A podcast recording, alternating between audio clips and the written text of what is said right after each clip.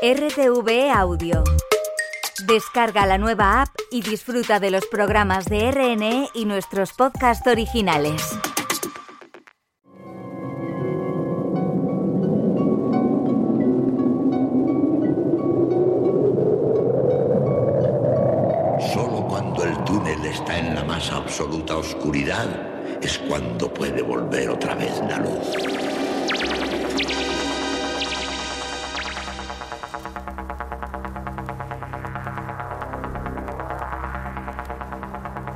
Entrando en el espacio en blanco. Una puerta a nuevas dimensiones de la existencia. Una nueva perspectiva sobre la realidad. Espacio en blanco.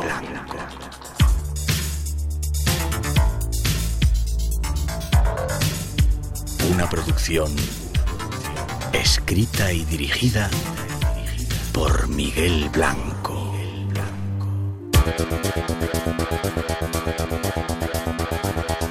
Hola, buenas noches. Los misterios esperan. Abrimos el espacio en blanco. Algo ya hacemos en directo cuando son las 2 y 8, 1 y 8 en las Islas Canarias, desde el estudio 101 de la Casa de la Radio. Hacemos con los saludos y la bienvenida de todo el equipo que esta noche se encarga de realizar el programa. La parte técnica Margasca, Pedro López y Javier Campos, Ricardo Aguilera en la producción, Juan Gómez en la redacción y Tere Vilas en la locución.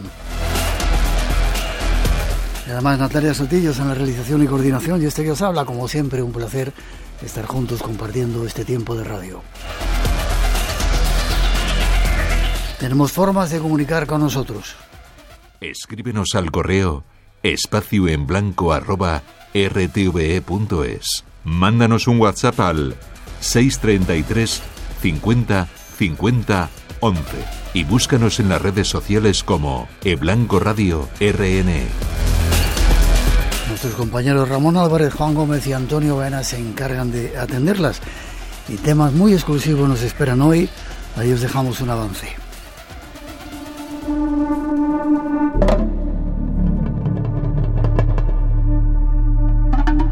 Os invitamos a un viaje exclusivo para conocer a una tribu que, según cuentan, representa el alma de la Amazonía. En el río yo doy este ritual justamente para pedir permiso la cascada, porque hay un poderoso, si no pido este, después que siente él este poderoso que está ahí, parece que yo estoy con miedo si no pido. Entonces, en ese sentido yo pido para, como decir, pedir permiso y valorarme y tener respeto a la cascada, lo que es el poderoso. Son los Suar, un pueblo de la Amazonía ecuatoriana. Y hoy en compañía de nuestro invitado vamos a viajar para conocer algunos de sus enigmas. Su historia, su forma de vida y algunos de sus secretos, como por ejemplo el de las cabezas reducidas. Viajaremos también hasta la cueva de los Tallos, un lugar mágico dentro de su territorio. Habrá más nuevos encuentros con lo desconocido.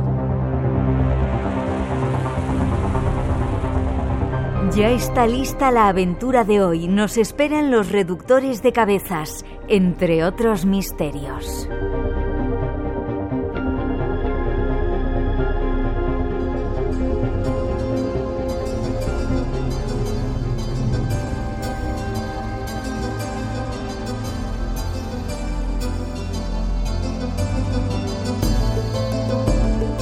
Son algunos de los temas que os hemos preparado. Ya solo nos queda saludar. Tenemos dos invitados, no solamente uno. A nuestro primer invitado nos vamos hasta Ecuador, hasta Quito, para saludarle. Sebastián Almeida Dillon. Buenas noches, Sebastián. Hola. Vamos a ver si tenemos esa conexión. Estamos tratando de conseguirla. Sebastián. Aló, Miguel, ¿me escuchas? Ahora te escucho muy bien. ¿Cómo estás? Muchas gracias, gracias. Buenas noches, Miguel. Buenas noches con todos. Gracias por la invitación y gracias por el espacio para dar a conocer esta maravilla misteriosa que tiene la selva ecuatoriana. Un placer que estés ahí para hacerlo. ¿Es Dillon o Dillon tu apellido?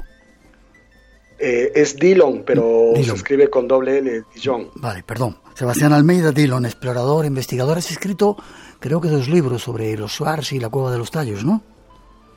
Sí, tengo publicado dos libros. El primer libro es Diario de viaje a la Cueva de los Tallos, en el cual relato cómo se llega a la cueva, cómo, qué es lo que se tiene que pasar para poder acceder a este lugar tan mágico. Y mi último libro, el llamado, es un trabajo investigativo basado más que todo en la cosmovisión de los pueblos Shuar y los dioses del inframundo, los dioses para la nacionalidad Shuar que habitan dentro de la cueva de los tallos. De todo ello nos vas a hablar esta noche. Un placer que estés con nosotros, te lo agradezco infinitamente. Vamos a saludar, si me permites, a otro invitado que tenemos, Gonzalo Gil. Nos vamos hasta la costa del Pacífico en Ecuador, concretamente hasta Monpiche. Buenas noches, Gonzalo. Buenas noches, Miguel, y buenas noches con todos los oyentes de Espacio en Blanco. ¿Cuántas veces has estado tú en la cueva? Ya tres veces he estado y ahora voy en mayo otra vez. ¿Y Sebastián, tú cuántas veces has estado en la cueva? Once veces. Once veces. Once veces, once, once expediciones. Bueno, estos son nuestros dos invitados. Con ellos vamos a investigar. Hemos hablado algunas veces ya acerca de la cueva, de los Suars y de todo este mundo, pero hay muchas más cosas que contar. ¿Tú crees, eh, antes de entrar en el asunto, Sebastián, que existe esa teoría de la tierra hueca? Totalmente. Yo eh, creo totalmente en esta existencia, en esta teoría de la tierra hueca, ya que los nativos Shuar cuentan justamente de sus habitantes del inframundo, de sus antepasados, de los yayapachas, que habitan este lugar tan enigmático del Ecuador. Eh, eh, la, cueva de los tallos sería una muestra de esa, de esa tierra hueca. Exactamente, sí. En Ecuador existen, según la teoría, dos ingresos a la tierra hueca. El Parque Nacional Cajas en Cuenca y la Cueva de los Tallos en la frontera Ecuador con Perú, en la provincia de Morona, Santiago. Existen otros muchos lugares, hablas del Monte Shasta y algunos otros lugares del mundo, ¿no? Sí, bueno, en la teoría existe, ¿no? En Sudamérica tenemos el Pumapungo, el lago Titicaca, el Roncador en Brasil, en Centroamérica está el Xibalba por los cenotes, en Norteamérica está el Monte Shasta en California, e igual en Asia está el Shambhala en los Himalayas. Hay diferentes hipótesis y versiones de estos ingresos a la teoría de la Tierra Hueca. Bueno, hoy hablaremos de una parte de esa Tierra Hueca. Tras esa primera, ¿estáis bien? ¿Estáis a gusto los dos? Sí, perfecto.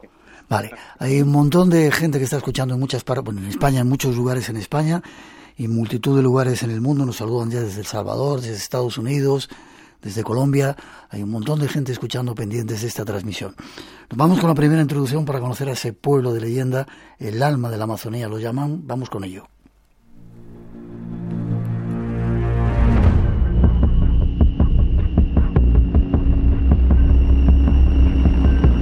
Los Suar son un pueblo indígena que habita en la Amazonía ecuatoriana y peruana.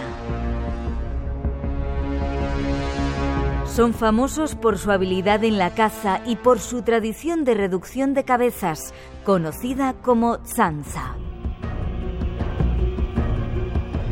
Su territorio tradicional no está bien delimitado, por lo que se supone que se encuentra por las estribaciones de la cordillera hacia el oeste hasta las cuencas de los ríos Pastaza, Napo, Upano y Zamora.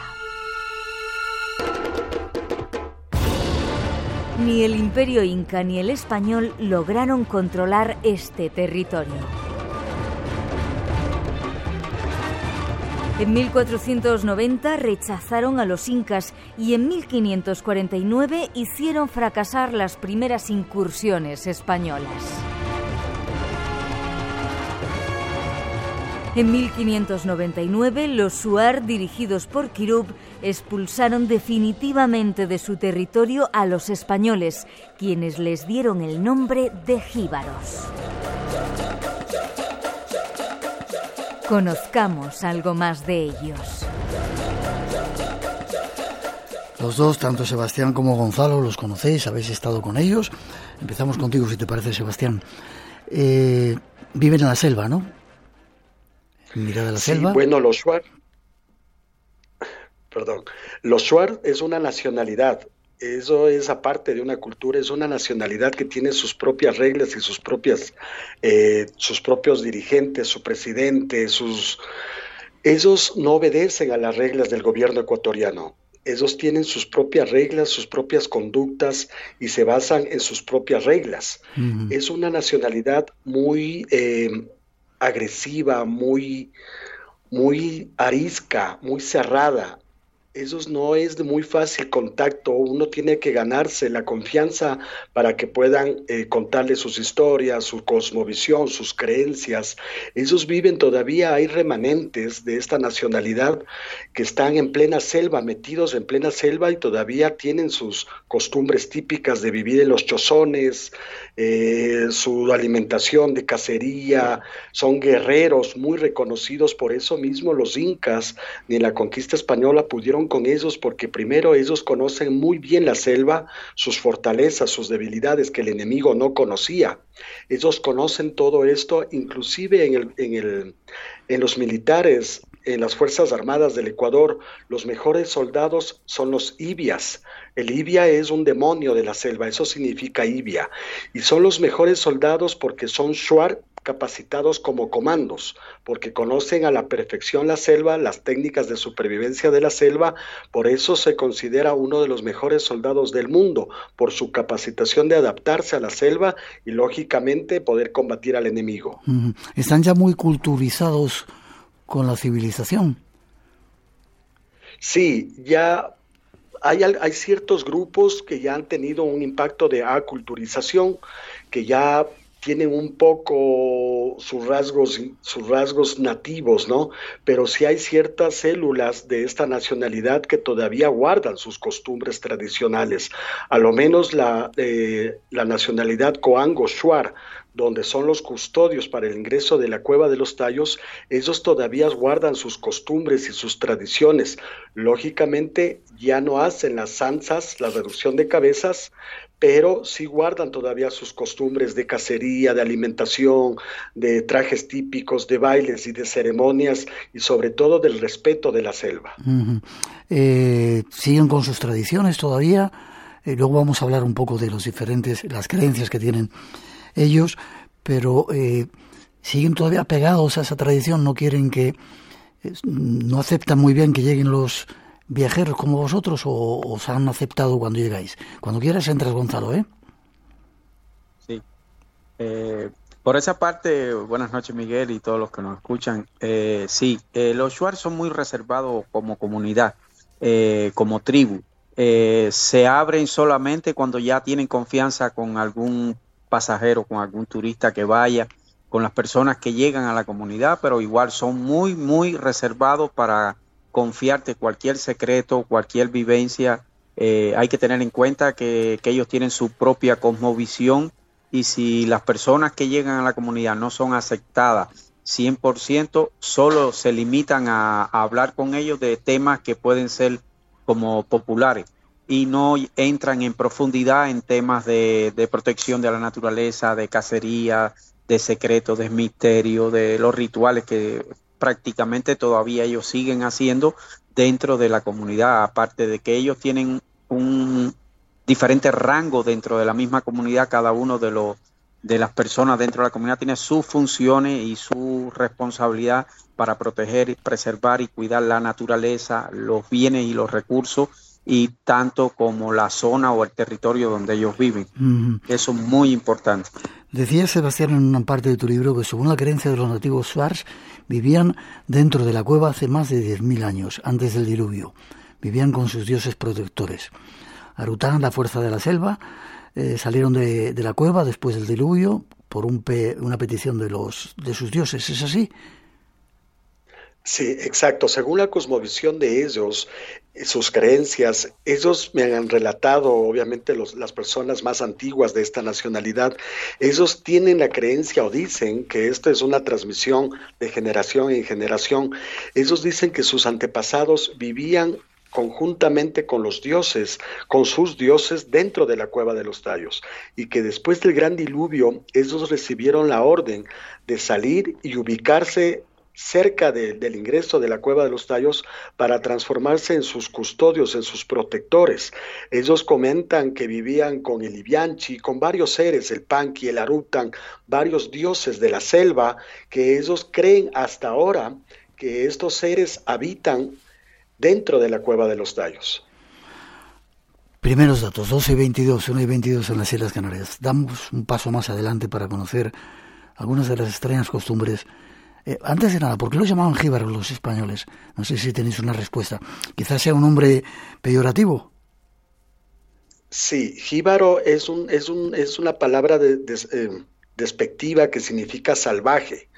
Cuando los españoles no les pudieron conquistar y vieron sus costumbres de reducción de cabeza, inclusive veían a, los guerreros colgado las cabezas achicadas en su pecho como amuleto, ellos eran, creían que eran unos salvajes. Por eso a ellos llamarles jíbaros en la actualidad es una ofensa sumamente grande. ¿Y Suar qué significa el nombre? ¿Tiene algún, algún significado? Hombre de la selva significa. Vale. Supongo que en esa selva habrá animales increíbles, hormigas bala. Tengo yo aquí, entre otros muchos, aparte, bueno, de serpientes y todo tipo, ¿no? Bueno, en esa selva realmente hay un montón, montón de, de que uno tiene que esquivar cuando va a ir a esta clase de expediciones, porque hay varios peligros. Hay la hormiga bala, que aquí se le conoce como la hormiga conga, que es el veneno es tan poderoso que asemeja a un balazo, por eso lleva su nombre de hormiga bala. Hay escorpiones venenosos, hay diferentes tipos de tarántula, la tarántula goliath, la tarántula lobo, la tarántula tigre, eh, hay culebras, la X, que es bastante venenosa. Por eso, al momento de realizar una expedición a la cueva de los tallos, los turistas, los visitantes, los exploradores tienen que saber a qué es lo que vamos a ir, porque aparte de los bichos, de estos insectos, de estos animales peligrosos, también tenemos que eh, vamos a estar en un calor súper fuerte, con una humedad bastante intensa, dentro de la cueva es bastante resbaladizo, hay que cruzar ríos, o sea, es una experiencia tan increíble como una película realmente. Toda una aventura. 12 y 24, 1 y 24 en las Islas Canarias. Damos más información acerca de este pueblo, los Suárez. Espacio en Blanco. Tu cita con el misterio en Radio Nacional.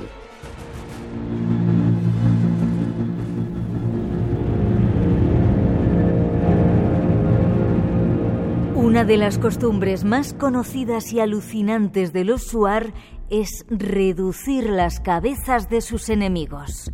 Recogemos del canal Lethal Crisis algo de información se cortaba como si fuera un busto y cogiéndolo por el pelo se hacía ablandar la piel con calor y después metiendo la mano por dentro como por aquí dentro se sacaban los huesos, es decir, golpeaban la cabeza y sacaban todos los huesos, todos los huesos. Y vaciado y con estas técnicas de calor, con muchas otras plantas que ellos conocían, era un proceso muy sagrado y muy complicado además, pues la cabeza conseguía hacerse pequeña. Y se cosía la boca y los ojos con algodón dentro para que mantuviera la forma. Y nosotros hemos visto algunas en Quito porque tenían dos en un museo y son cabezas así con los pelos largos, son cabezas como secas, como si fueran de momia y pequeñitas. Es una brutalidad. O sea, pensad de lo que es cortar la cabeza al enemigo y reducirla. Tener tu casa, un gran líder, un gran guerrero, tenía su casa llena por fuera de lanzas, como de estacas, con las cabezas de los enemigos, de los guerreros importantes enemigos que había matado. Cabezas reducidas. Están en los museos, pero algunos aventureros las han visto en las aldeas de los Suar. En el canal El Mundo al Revés encontramos algunos datos sobre este enigma. Ante nuestros ojos, una cabeza humana reducida del tamaño de una manzana se saca de un paquete común. Esta es una exhibición rara. Ahora podemos tocarlo. ¿Puedo mirarlo de cerca?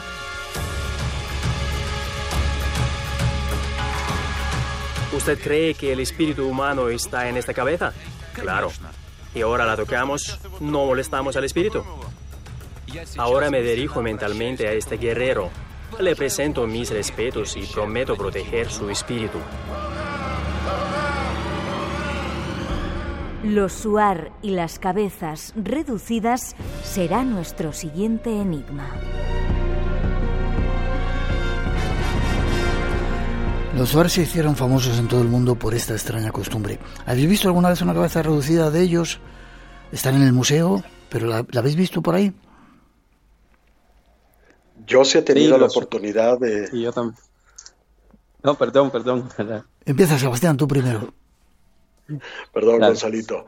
Eh, yo sí he tenido la oportunidad de, ver personalmente, de tener en mis manos una cabeza reducida eh, original, ¿no? Porque hay varias falsificaciones, ya que eh, son muy cotizadas en el mercado negro, se podría decir, estas cabezas originales. Inclusive en Europa se pueden llegar a vender en 25 mil euros una cabeza original de una Sansa.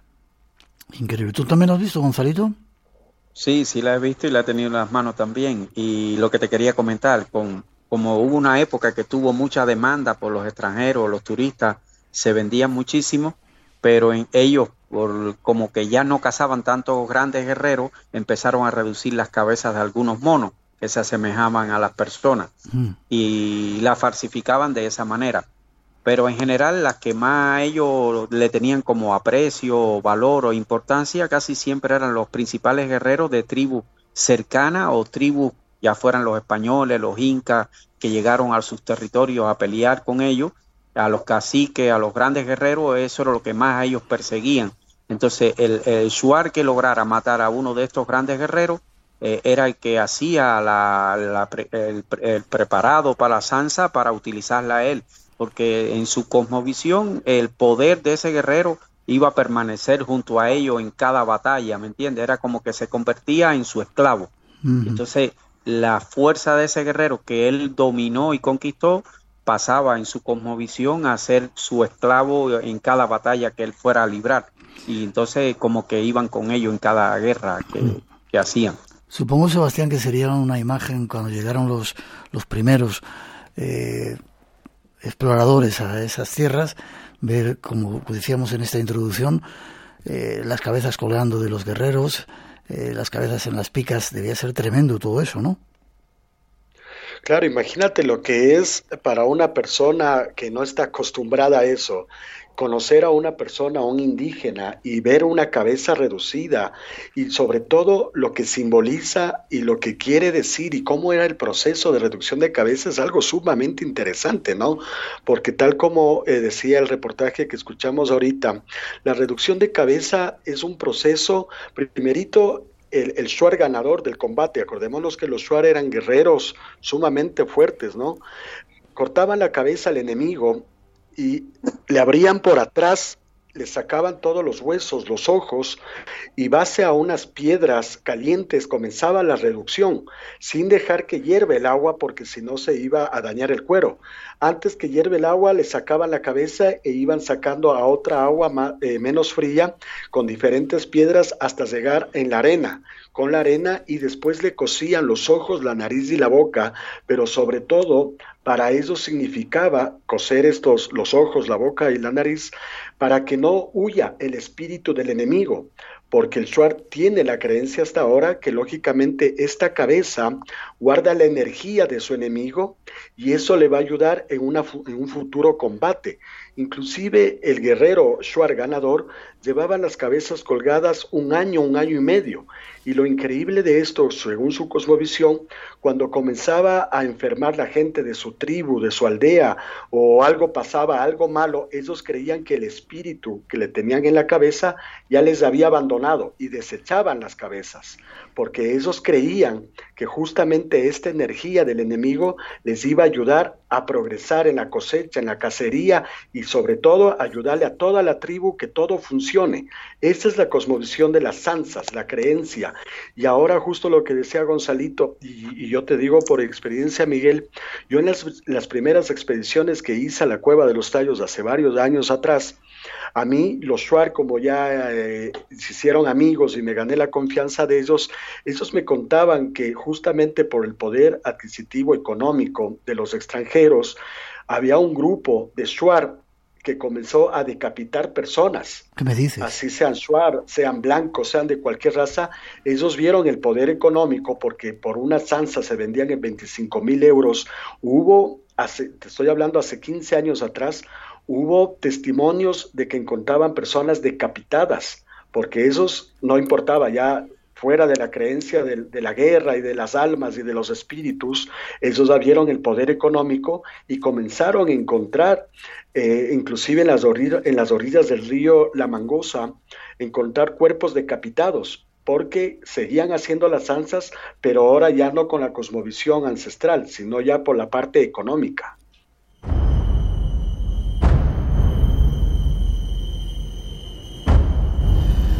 Creo que el gobierno ecuatoriano prohibió esta costumbre desde hace, hace, algunos años, ¿no?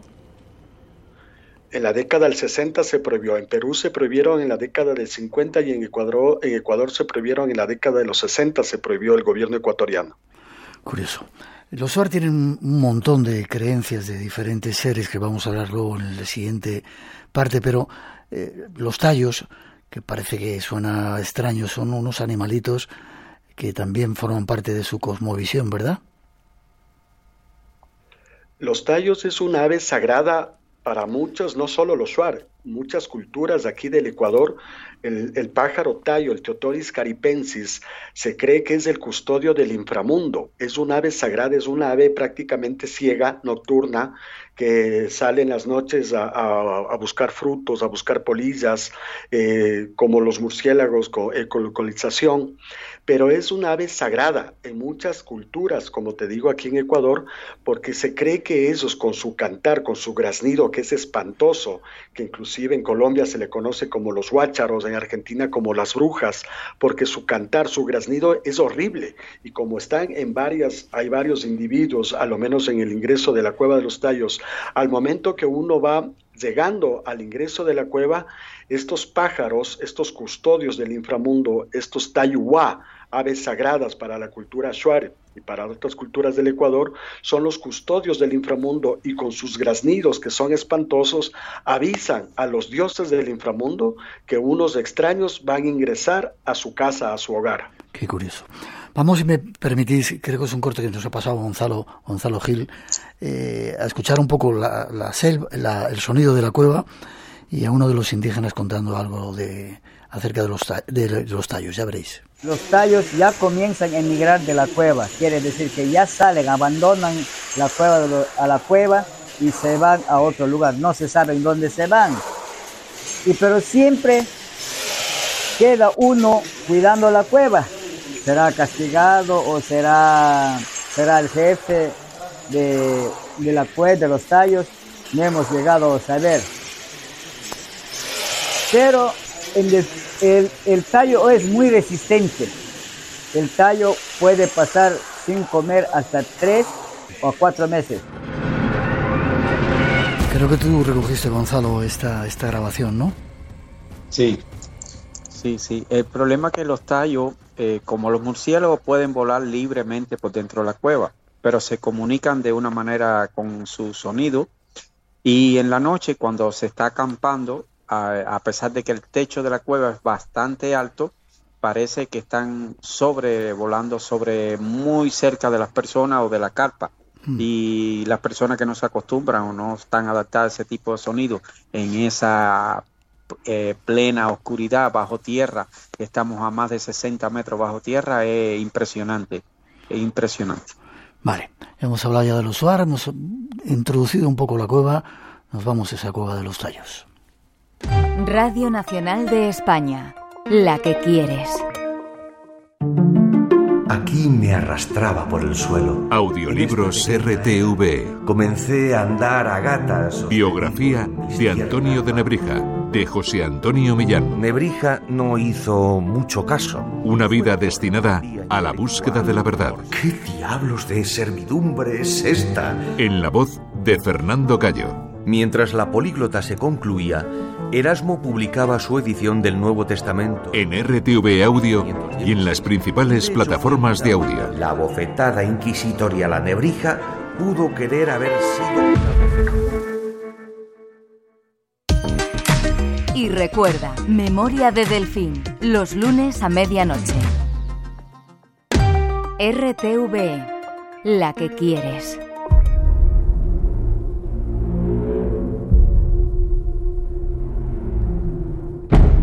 Vamos a un rincón perdido de la selva ecuatoriana, territorio de los temibles jíbaros, hasta el fondo de una gruta oculta.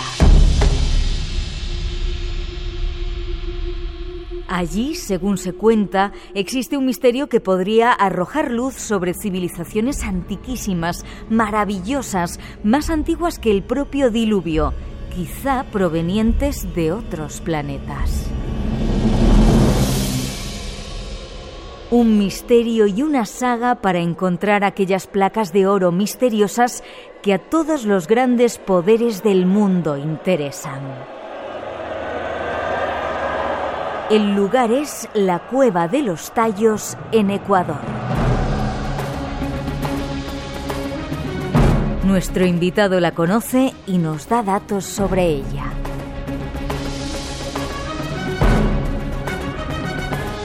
Llegan ya un montón de, comunicaciones. Hay una oyente que dice que estuvo con los guauranis en la selva, experiencia que también hemos vivido nosotros y que fue alucinante. Y Unai de Baracaldo, escuchar lo que dice, dice, mi tío tenía una cabeza de un jíbaro, dice él.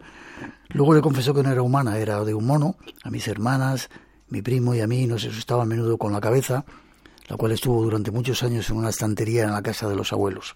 Al final no sabe que fue de ella. Están por muchos lugares esas cabezas.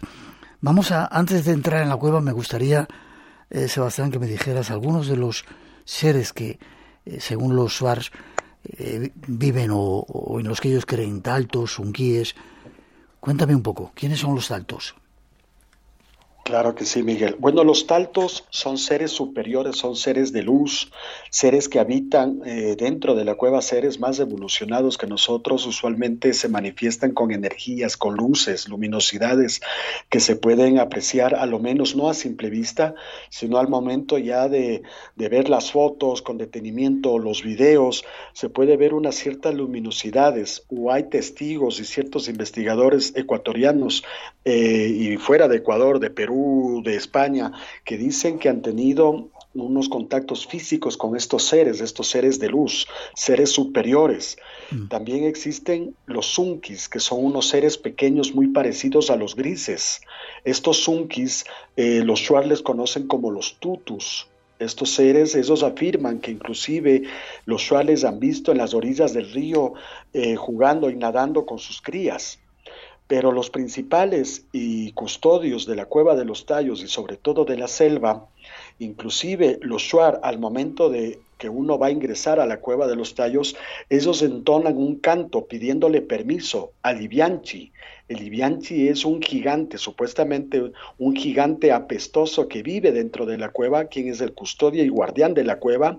Por eso al momento antes de ingresar, la nacionalidad Shuar, usualmente los más antiguos, entonan este canto pidiéndole permiso al Tayuwa y a Libianchi, avisándole que unos extraños van a ingresar a la cueva de los tallos. Pero la principal, el principal ser o el principal dios es el Arutan. El Arutan es el poder de la selva. Por eso uno antes de ingresar a la selva tiene que pedirle permiso al Arutan para poder ingresar a la selva y que le permita salir sano y salvo. Vosotros siempre que vais, siempre que vais a la, cueva, Gonzalo, hacéis ese, tipo de ritual para pedir permiso, lo escuchábamos en la introducción, en las cascadas, en las grutas, en los ríos, le piden permiso a, a los guardianes de esa zona? Sí, siempre, siempre. En cada momento que se va a entrar a la cueva o a la selva o se va a salir del campamento hacia una expedición, se pide permiso, se hace la ofrenda, se hace el canto, se hace un ritual para que todos los que vayan en el grupo estemos como protegidos, resguardados por estas entidades que son las que cuidan y gobiernan en ese inframundo dentro de la cueva. Y Sebastián, creo que he visto en tu libro una fotografía en la que se ve una huella gigantesca que dicen que es de el Iwanchi este. Sí, sí, sí. O sea, en varias expediciones, siempre, bueno, en todas las expediciones uno va acompañado de los Shuar, ¿no? Uno no puede ingresar solo a la cueva de los tallos. Uno siempre tiene que estar acompañado con gente nativa, con gente que conozca, porque eh, te doy un ejemplo. Yo ingresé varias veces, pero yo no me atrevería a guiar solo dentro de la cueva. Yo soy guía de profesión, pero yo no me atrevería porque la cueva tiene tanto, eh, tanta complejidad en la parte de oscuridad, en la parte de peligros, en las galerías desconocidas, que al momento donde por mala suerte se te acaban las baterías de la linterna o se te daña la linterna, te quedas en una oscuridad total, tú no puedes ver absolutamente nada. Y acompañado de nuestros amigos Shuar, como te menciono que siempre vamos acompañados, hemos podido localizar estas huellas grandes, gigantescas de 48 centímetros, que los Shuar decían que era de Libianchi. Inclusive se ha podido ver también huellas pequeñas como de mono, pero dentro de la cueva es imposible que, esté un mono. Eh, y los Shuar decían que sí, que esos son los tutus, estos seres pequeños parecidos a los grises. Qué curioso. 633 50 50 11 por si queréis comunicar con nosotros a través de nuestro WhatsApp. Hay también una historia que hablan que se llama el Panki Uyaku Mama, que dicen que es una anaconda gigantesca que vive en la cueva, que sale cada seis meses para alimentarse de la energía de la selva. ¿Es así? Sí, sí, según la creencia de los Shuar, lógicamente el Ibianchi, este gigante apestoso, según la cosmovisión Shuar, tiene la facultad o tiene el don de convertirse en varios animales, como esta anaconda gigante que es el Panki, que como tú le mencionas, sale cada seis meses a alimentarse del poder de la selva o de un humano, nos decían los Shuar. Y lo increíble, y como anécdota personal, te comento que yo en mi primera expedición, yo obviamente ya había investigado sobre el Panqui, sobre el Yakumama, y eh, cuando fue mi primera expedición, eh, en la parte de la catedral donde se hace el campamento base, donde se ponen las carpas, es un lugar gigantesco, como un coliseo, literalmente, donde están todos los tallos siempre haciendo bulla, siempre cantando. Eh, de vez en cuando se escuchaba un rugido, pero un rugido increíble, imagínate dentro de la tierra, ¿no? Retumbaban las paredes. Y yo le preguntaba a Mateo, al suar que nos acompañaba, y le decía, Mateo, ¿qué es lo que suena? ¿Qué es lo que, lo que ruge? Y Mateo me decía a mí, no, es un tallo gigante, no pasa nada. Yo creía, o sea, lógicamente yo tenía la esperanza de que sí sea un tallo grande, pero como yo ya había investigado, yo decía, donde es el panqui, me fregué, porque ahí no tienes dónde correr. Hmm. Que te, asome una anaconda de 30 metros bajo tierra, que tú no puedes correr a por ningún lado, sí hay cosas increíbles dentro de la cueva, inclusive en una expedición del 2010 de un canal de televisión de, del Ecuador, un canal bastante famoso, que hicieron una expedición con los ibias, con los soldados que te mencionaba hace un rato, que son Shuar. Eh, estaban espeólogos, estaban arqueólogos, estaban científicos en esta expedición, que inclusive hay videos en una parte que se llama eh, el anfiteatro, que es un lugar más, para mí uno de los lugares más energéticos dentro de la Cueva de los Tallos, parecido a un cine, pero gigantesco. Estos ibias escucharon igual un rugido gigantesco, y salieron corriendo los mismos soldados Shuar, los Ibias, y ellos decían, es el Panqui, es el dios Panqui que quiere que salgamos de la cueva, y los soldados, los comandos ecuatorianos salieron huyendo de la cueva de los tallos por el Panqui y el rugido que habían escuchado.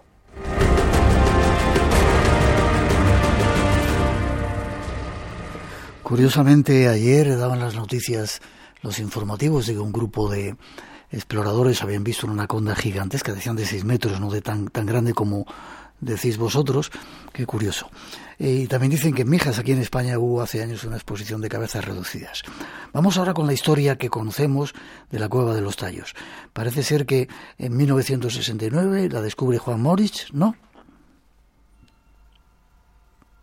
Sí, bueno, la, la, historia de la Cueva de los Tallos viene de mucho más atrás, ¿no? Desde el padre Carolo Crespi, que llega, eh, padre italiano salesiano, que llega en 1928 a Ecuador, que era zoólogo, lingüista, botánico, músico, eh, un padre realmente humano, que se gana la confianza de los Shuar porque entra con la palabra de Dios, obviamente, a las comunidades, y los Shuar le agarran confianza, le agarran cariño, y según la historia, según las leyendas y creencias de ellos, los Shuar le comienzan a dar ofrendas de estos hallazgos arqueológicos, de estas láminas de oro, de estas láminas, de estos vestigios increíbles al padre Carolo Crespi. Es una de las hipótesis, porque hay otra hipótesis que el padre Carolo Crespi fue enviado por el Vaticano justamente a recolectar toda pieza arqueológica, todo hallazgo increíble, no solo de los Suárez, sino de todo el Ecuador. El padre Carolo Crespi tenía un pequeño museo en Cuenca, en, la, en la, parroquia María Auxiliadora, donde custodiaba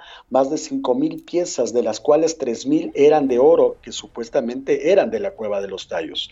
Después, en 1969, el húngaro argentino Juan Morris, entre comillas, descubridor de la Cueva de los Tallos, mm.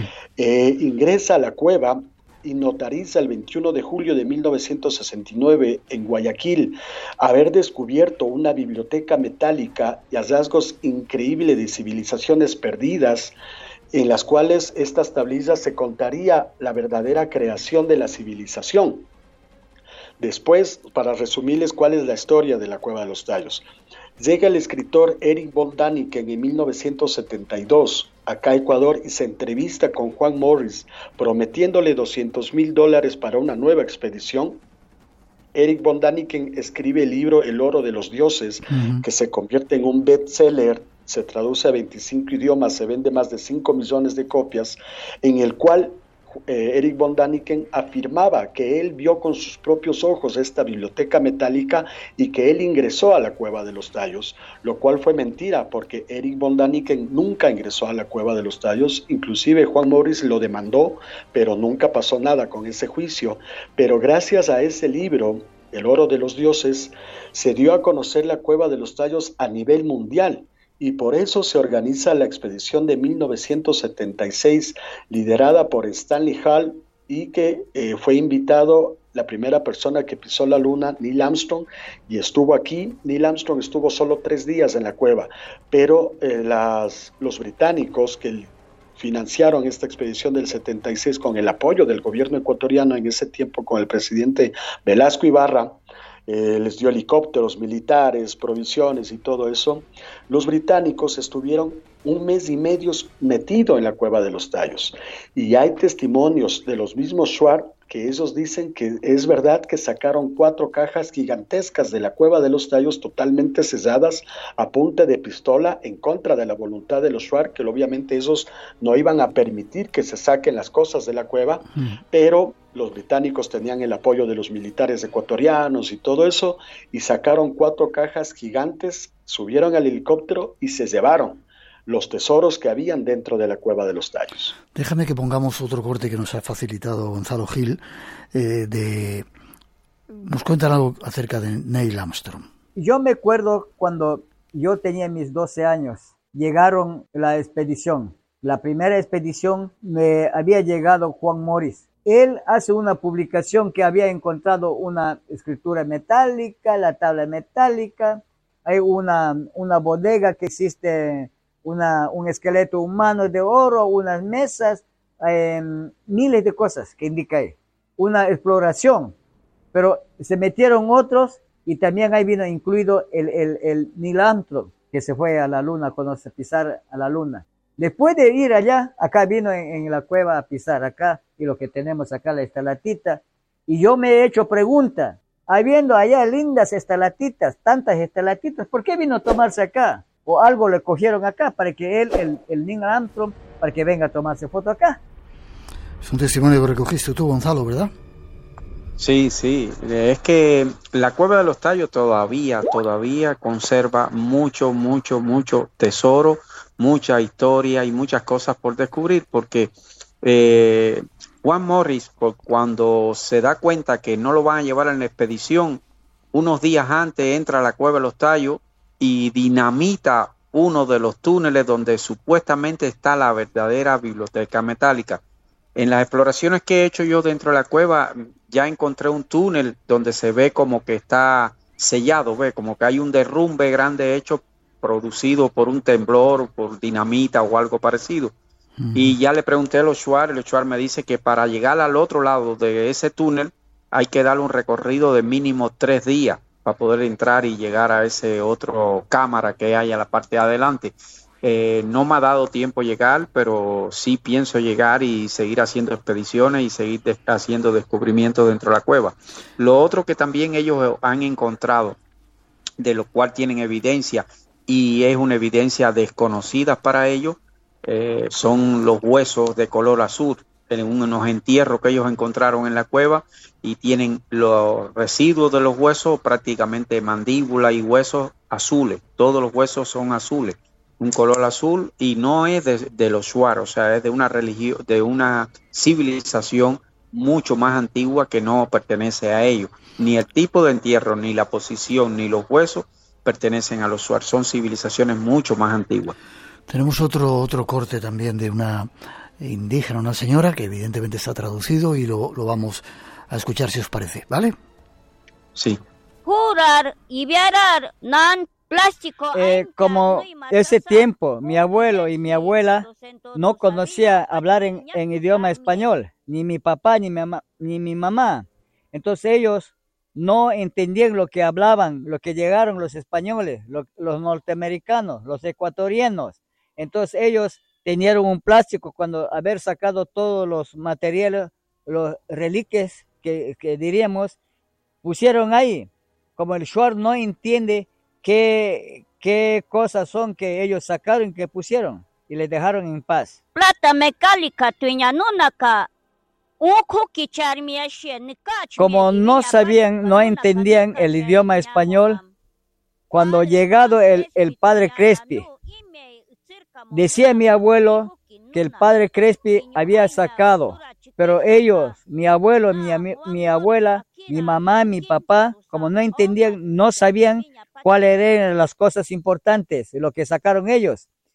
Cuando el padre Crespi ya, cuando ya llevado en, su zoológico, entonces ahí se publicó, se llegó a conocer que el padre Crespi tenía el eh, placa mecánica de la Cueva de los Tallos y también el, el resto que se ha quedado.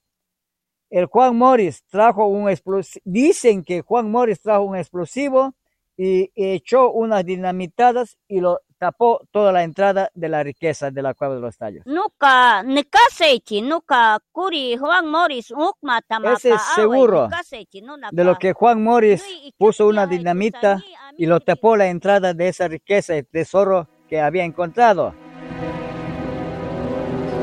poco corroborando lo que nos, lo, que nos contaba Gonzalo Gil. Eh, Sebastián, ¿qué pasó con todo lo que tenía el padre Crespi? Él montó un museo y parece ser, bueno, parte de esas piezas se las llevaron, dicen, al Vaticano y el museo extrañamente sufrió un incendio y todo desapareció, ¿o es una leyenda? No, es verdad, es verdad que realmente eh, lo increíble de todo esto y es parte de la conspiración que, se comenta y se cree, ¿no? El padre Carolo Crespi tenía en este museo un montón de piezas eh, de custodio y él decide entregar al Museo del Banco Central del Ecuador de Cuenca las piezas que él tenía de custodio pero cuando comenzaron a hacer, eh, comenzaron a, enumerar, a catalogar todas las piezas, misteriosamente ocurre el incendio en la parroquia María Auxiliadora y desaparecen todas estas piezas, solo sobreviven unas piezas de cerámica, inclusive todavía estas piezas de cerámica están todavía en el Museo del Banco Central de Cuenca, se pueden observar, pero todas las piezas, las láminas, una corona gigante, una guitarra gigante de oro, un caparazón de tortuga, bueno, un montón de piezas inclusive de que se puede ver en las esfinges de la cultura sumeria, unas tablillas con escritura de la cultura raimi de la India, todo eso desapareció, todo eso se perdió. Por eso ahí entra la, ahí entra la, la conspiración de que el Vaticano hizo este incendio para llevarse y desaparecer las piezas. Otros hablan de la, de la religión mormona, que los mormones tienen que ver muchísimo con la cueva de los tallos. Te iba a preguntar ahora por, e-, te, iba a preguntar ahora por ello, si la relación entre los mormones y la cueva de los tallos. Tiene que ver muchísimo, o sea, inclusive el nombre de la provincia donde está ubicada la, la, la cueva de los tallos se llama Morona Santiago ¿Qué tiene que ver Morona, Santiago, la provincia, con la religión mormona del ángel Moroni? Y acordémonos que en 1888, cuando el ángel Moroni se le presenta al estadounidense eh, Joseph Smith y le da una tablilla, una lámina de oro, donde supuestamente el ángel Moroni le dice a Joseph Smith que el resto de las tablillas donde se cuenta la, la la creación de la civilización de la humanidad se encuentran al final de la cordillera del Cóndor. Eso está en los libros de los mormones. Por eso la expedición de 1976 se cree que fue financiado parte por los mormones parte por los británicos y obviamente el gobierno de Ecuador. Los mormones tienen que ver muchísimo porque inclusive como Juan Morris llega a la cueva de los tallos es gracias a los mormones. Julio Goyen Aguado, un argentino eh, de descendencia vasca, eh, que era mormón, él es el que le dice a Juan Morris, él le comenta y le cuenta a Juan Morris sobre la cueva de los tallos, sobre las láminas perdidas de oro. Por eso Juan Morris en 1965 llega al Ecuador tiene contacto primero con los indígenas sáchilas y los sáchilas, los indios colorados que se les dice aquí, ellos le comentan sobre la cueva de los tallos y Juan Morris llega a comunicarse con los Shuar y se gana la confianza porque Juan Morris era lingüista y sabía el idioma húngaro antiguo del magiar y el magiar tiene que ver y mucha, mucha similitud con el idioma eh, chamín, que se llama el idioma shuar, se llama chamín, tiene que ver muchísimo con el magiar, con el húngaro argentino. ¿Qué tiene que ver Hungría antigua? ¿Qué tiene que ver el otro lado del mundo con el idioma chamín de los shuar? Por eso es parte del misterio todo de la cueva de los tallos, los mormones, el idioma magiar, eh, todo esto conlleva un misterio gigantesco que enreda y envuelve a la cueva de los tallos.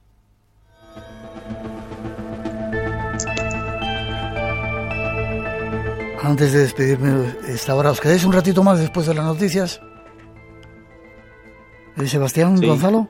Sí, sí, sí, sí, sí. Vale, y en un minuto que nos queda más o menos, Gonzalo, queda mucho por, eh, por descubrir dentro de la cueva, es muy grande muy grande, tiene más de 25 kilómetros, varias galerías, varios túneles, incluso tiene ríos, cascadas dentro de la cueva. Estamos hablando de 100, 120 metros de profundidad y se puede pasar al inframundo y mucho más.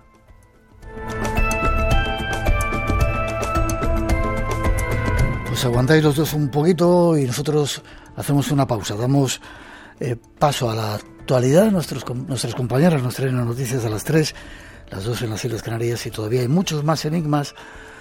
Esperando redes sociales abiertas, E Blanco Radio, RNE y 633 50 50 11 por si queréis intervenir mandar algún mensaje. Segunda parte nos vamos con las leyendas y con todo eso que dicen que se ha descubierto dentro de la cueva. Hay mucho por por hablar todavía de ello. Esqueletos de dos metros, jeroglíficos, asientos de plástico, esqueletos sin cabezas y mucho más. No os vayáis, que todavía tenemos mucho que contaros aquí en este espacio en blanco de hoy.